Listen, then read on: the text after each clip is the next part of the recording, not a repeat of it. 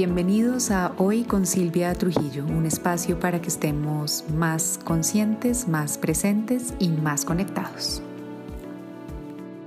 Hola a todos, bienvenidísimos a un nuevo episodio de Hoy con Silvia. Ya estamos en el último mes del año y llega esta época en la que anhelamos el cambio o lo tememos, depende de cómo nos haya ido en este año.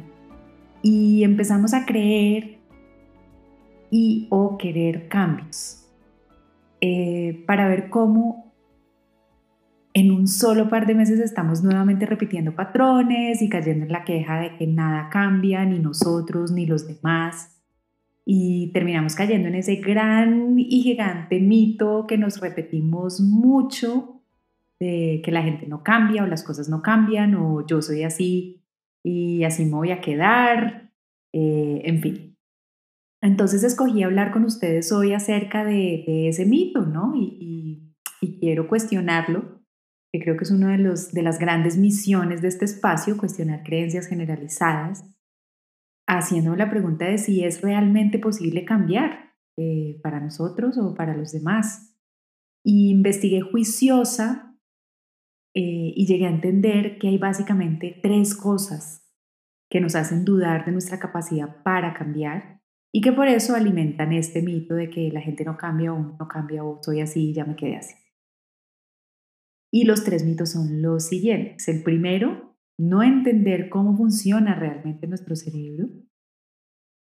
El segundo, concebirnos desde una perspectiva limitada. Y el tercero, no definir bien qué es lo que se necesita para cambiar.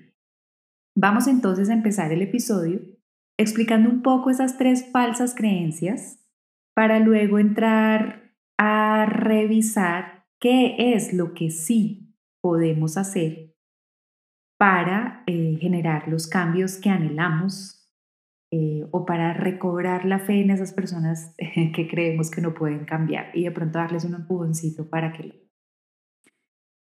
entonces, ¿por qué creemos en ese mito de que nosotros o la gente o nadie puede cambiar? En primer lugar, como les decía ahorita, porque no entendemos bien cómo funciona nuestro cerebro. Y aquí es que veo cómo constantemente repetimos esa creencia de que solo aprendemos o lo hacemos más fácil cuando estamos chiquitos, ¿no? Y, tenemos frases de cajón, pero que utilizamos muchísimo, como que el loro, viejo no aprende a hablar. Eh, y seguro ya muchos de ustedes están sintiendo eh, algo con esas frases que me quieren decir, pero sí, pero es verdad, está comprobado. o, la usaron esta mañana o como máximo hace un mes. Yo aquí me, me aculpo porque hace 15 días hice referencia a esa frase respecto a mí misma eh, en algo que estoy tratando de aprender a jugar y dije, es que si hubiera aprendido chiquita habría sido más fácil, porque grande es más difícil aprender. Y wow, es una creencia generalizada que, que cuando estamos chiquitos nos queda fácil aprender y que cuando estamos grandes ya no. Que cambiar y aprender solo se da fácil eh, en los niños. Y hey, creer eso inmediatamente influye en nuestras expectativas de lo que sí va a ser posible y de lo que no va a ser posible. Entonces, cuando repetimos esas frases o creencias, o cuando seguimos afirmando ese, ese mito de que la gente no cambia, o yo no puedo cambiar, o yo soy así, lo que queremos decir realmente es que no esperamos o no creemos que nosotros o las personas puedan continuar creciendo o aprendiendo después de cierta edad. ¡Wow! Pero uno de los hechos más importantes y revolucionarios de la neurociencia en las últimas décadas ha sido precisamente lo opuesto, demostrar que nuestros cerebros están siendo modelados constantemente por las experiencias que vivimos, siempre, incluso cuando somos adultos y cuando somos mayores. Uno de los estudios que leí decía que las personas siguen remoldeando su cerebro eh, hasta mientras están vivas. Entonces, Hay una frase que me encantó del estudio y es que la neurociencia afirma que el cerebro es el órgano cuya misión es cambiar constantemente. Qué poderoso, ¿ah? Y es por eso que en 1992 un neurocientífico que se llama Richard Davidson de la Universidad de Wisconsin propuso el término de neuroplasticidad para describir esa gran capacidad de cambio en nuestro cerebro. Neuroplasticidad es porque, imagínense, a mí se me viene a la cabeza la imagen de una plastilina, moldeable, lo muevo. Entonces, esa es la misión y la característica de nuestro cerebro. Entonces, con eso tumbamos de una vez el mito de que alguna vez en algún momento de nuestra vida nuestro cerebro se vuelve estático. Nada, sigue cambiando y sigue moldeándose. Entonces, todo lo anterior demuestra que ese mito de que dejamos de aprender y que cambiar es, además de imposible, eh, se, derrumba porque nuestro cerebro tiene la misión y la habilidad innata de estarse remoldeando y de estar cambiando. Ahora, si nosotros le seguimos mandando la información de ya no puedo cambiar porque ya estoy grande, pues eh, con eso es que lo estamos alimentando y moldeando y por eso es que se estanca no porque ya no tenga la habilidad de hacer. Entonces, tumbaba el primer mito para ayudarnos a entender que la gente sí puede cambiar, que nosotros sí podemos cambiar, y es que tenemos la herramienta más maravillosa a nuestra disposición para hacerlo, cuya misión es precisamente cambiar, que es nuestro cerebro. La segunda eh, creencia limitante en torno al cambio es concebirnos desde una perspectiva limitada. Y aquí la reflexión que hice es, fijémonos cómo constantemente vivimos etiquetando todo y a todos, eh, incluidos a nosotros mismos, con características particulares. Entonces uno dice, por ejemplo, ay, no sé quién es un amor etiquetado. Eh, uy, no, en cambio no sé quién cita es súper creída, toma etiquetada. O yo sí, la verdad, soy muy controladora, toma tu etiqueta. Pero la verdad es que todos nosotros, el amor, el creído y la controladora, tenemos una infinidad de formas de ser. Quienes somos, nuestra identidad, depende de muchos factores. Las tendencias con las que nacimos, las diversas situaciones en las que nos encontramos en un momento determinado y también las elecciones deliberadas que hacemos para desarrollar ciertas cualidades. Entonces, mientras persistan los juicios y las condenas que nos hacemos a nosotros mismos y que le hacemos a los demás, estamos limitando el espacio para el cambio. No permitimos ni que se dé, pero tampoco nos permitimos verlo. O sea, si yo ya etiqueté a alguien como creído, así ese alguien haga un acto chévere, yo no lo voy a ver porque mi creencia ya está limitada. Eh, entonces, empezar a conocernos y percibirnos a nosotros mismos y a los demás desde una perspectiva más abierta y con más curiosidad, nos va a terminar sorprendiendo con características y atributos a los que nunca les habíamos dado ni la posibilidad de asomarse o en alguien más, ¿eh? o en nosotros. A mí me pasó hace unos meses en algún lugar que te cuento que alguien me decía que la gente decía que yo era creidísima. y entonces alguien que me conoció me dijo, ay, no, nada que ver, y ahora que te conocí no me parece. Pues esa persona se dio la posibilidad de ir más allá de la etiqueta y se dio cuenta que no era creída, era querido. Pero nos puede pasar a muchos eh, y a veces somos las víctimas de la etiqueta y a veces somos los victimarios de la etiqueta, ¿no? Y, lo mismo les digo con nosotros mismos, cuando nos ponemos esas cargas, estamos teniendo una perspectiva muy limitada de quiénes somos. Y el cambio lo que necesita es todo lo contrario, perspectivas abiertas y reconocernos que no siempre somos los mismos, que no en todos los entornos somos los mismos. Y, lo mismo de los demás, ¿no? Que de pronto que, que haya, yo haya tenido una percepción, pero no inmediatamente etiquetarlo y condenarlo por la percepción que yo haya tenido. Y en tercer lugar, eh, la otra creencia que nos dificulta creer en el cambio es no definir bien qué se necesita para cambiar. Y sé que una de las principales razones por las cuales somos pesimistas acerca del cambio es porque muy seguramente hemos intentado hacer cambios nosotros mismos a veces durante mucho tiempo y no han tenido éxito.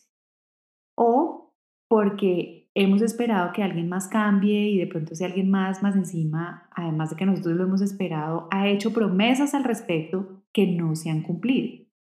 Y eso sin duda desanima y eso sin duda como que alimenta la creencia de, que nadie va a cambiar por nuestras propias experiencias y por las experiencias que tenemos con los demás.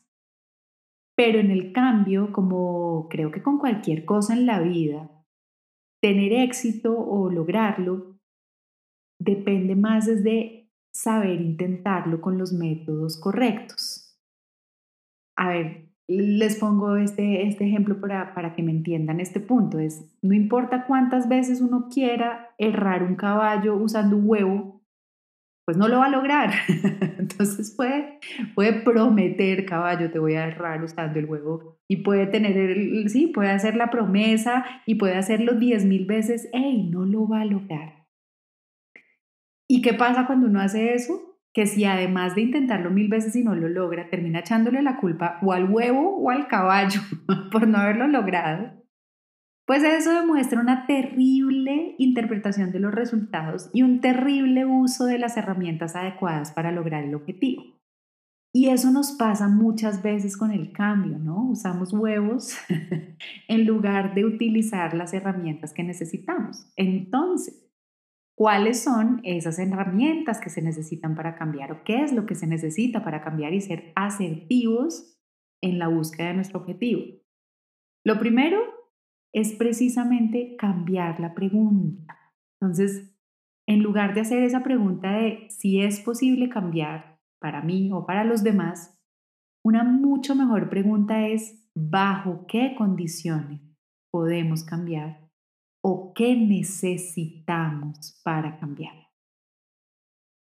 Entonces, entender bien lo que implica el proceso del cambio, así como poner en práctica algunas habilidades puede mejorar notablemente esa capacidad para generar cambios y llegar a la respuesta de, hey, sí puedo cambiar y si yo puedo, pues claramente cualquier otra persona en el mundo va a poder hacer. Entonces les comparto acá tres ideas para acompañarnos en este proceso, tres herramientas que sí van a ser útiles en el proceso de lograr los cambios que queremos. La primera, la inspiración. Ah, amo esa palabra, últimamente me ha encantado Em, y, y, aquí, ¿cómo la pongo en contexto con el tema del cambio? Porque saber que queremos cambiar es importante, pero saber por qué queremos cambiar es lo que hace magia y lo que es poderoso. Un ejemplo sencillo, si yo hago ejercicio porque todo el mundo está haciendo ejercicio o porque el médico me dijo que tocaba hacer ejercicio o porque está cool, a lo mejor ni lo disfruto ni lo sostengo tanto como si hago ejercicio porque me hace sentir saludable, porque me llena de energía, porque ahí me descarga de todo el estrés y de todo lo harto que me puede haber pasado. El por qué es el motor que nos mantiene enfocados, que hace que seamos sostenibles en nuestros propósitos. Ojo, la inspiración, es decir, ese por qué, es personal e intransferible. Así que encuentren el por qué quieren cambiar y van a ver que les va a dar mucho más impulso que el simplemente de decir voy a cambiar o porque alguien me lo pidió o porque toca, ¿saben? Entonces conecten con esa inspiración del por qué y van a ver que los va a lograr mantener mucho, mucho más enfocados. Y si están hablando con alguien más de un cambio que alguien más necesite hablar, hey, ayúdenlo a identificar el por qué, por qué lo quieres hacer y que encuentre un por qué de él. Ojo, no nos sirve el porque tú me lo pediste o porque tú me dijiste, ¿vale? No, no es tan sostenible. La, la, segunda herramienta o idea de cambio muy, muy poderosa, eh, las junté con dos palabras que son aceptación y compromiso, que creo que deben ir como, como pegaditas.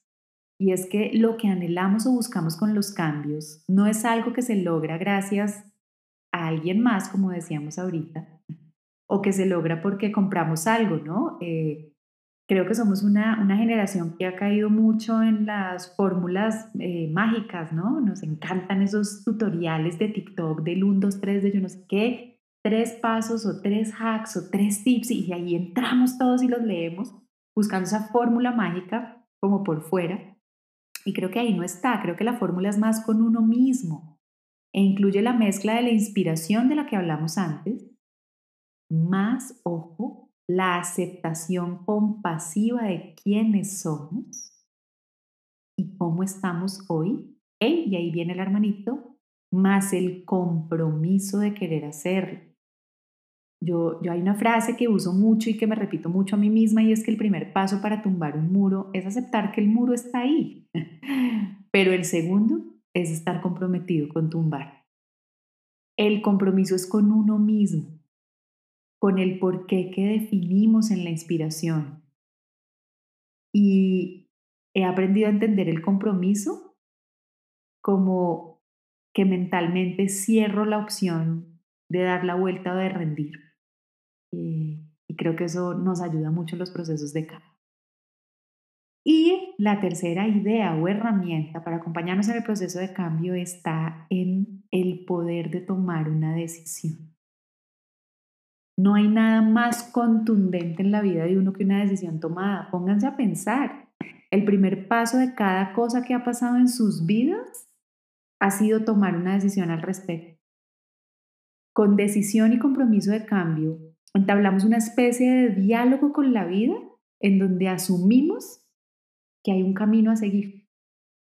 Encontramos nuevas opciones que ni conocíamos ni nos imaginábamos antes de haber tomado la decisión de que eso era lo que queríamos hacer. Entonces, si tomamos la decisión de cambiar, van a ver cómo el universo entero va a terminar confabulando a nuestro favor. Entonces, con esto, Creo que la respuesta al tema de hoy es que sí, sí puedo cambiar y sí podemos cambiar y el cambio sí existe. Y con esto acabo de tumbar uno de los mitos que más retumbaban en mi cabeza y que como les digo hasta hace 15 días estaba repitiendo respecto a mí misma y que seguro hasta hace 10 segundos estaba repitiendo respecto a alguien más. Entonces, claro que podemos cambiar, estamos diseñados para cambiar lo que tenemos que es abrirnos a una concepción mucho más amplia de nosotros mismos, conectar con algo que nos inspire al porqué de ese cambio, juntar esos dos elementos maravillosos de aceptación y compromiso y sobre todo tomar la decisión de hacerlo para que se abran mil opciones que nos empujen a lograr. Les dejo, les dejo un abrazo gigantísimo y a comprometerse y decidir todos esos cambios que quieren lograr. Nos oímos en el próximo.